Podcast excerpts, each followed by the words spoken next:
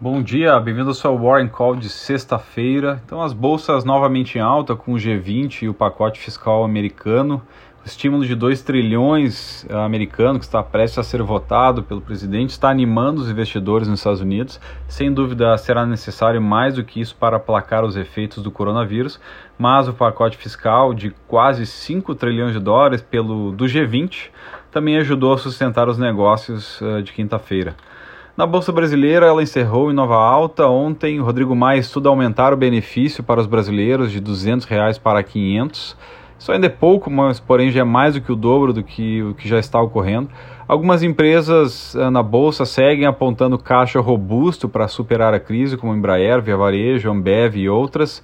Uh, empresas grandes como Petrobras e Vale já até entraram com linhas de crédito.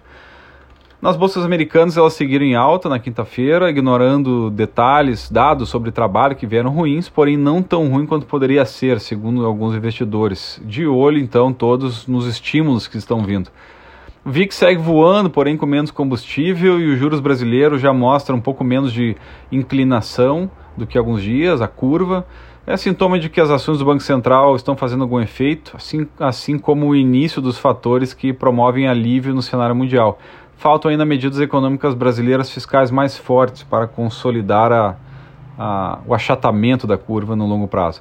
O CDS Brasil segue níveis altos, embora já tenha caído um pouco, e os CDS de praticamente todos os países do mundo dispararam, na verdade. Recentemente, a agência Fitch manteve o título de high grade nos bons americanos, como perspectiva estável.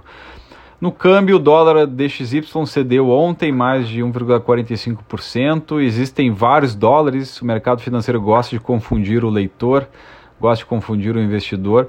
O fato é que todos arrefeceram as, quedas, as, as altas ultimamente.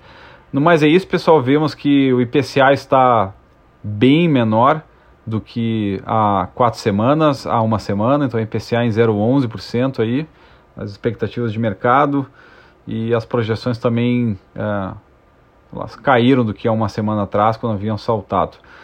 Falaremos mais na segunda-feira e sábado e domingo, com certeza, o mercado não vai cair. Veremos hoje então se a bolsa continuará subindo no mercado à vista. Um grande abraço.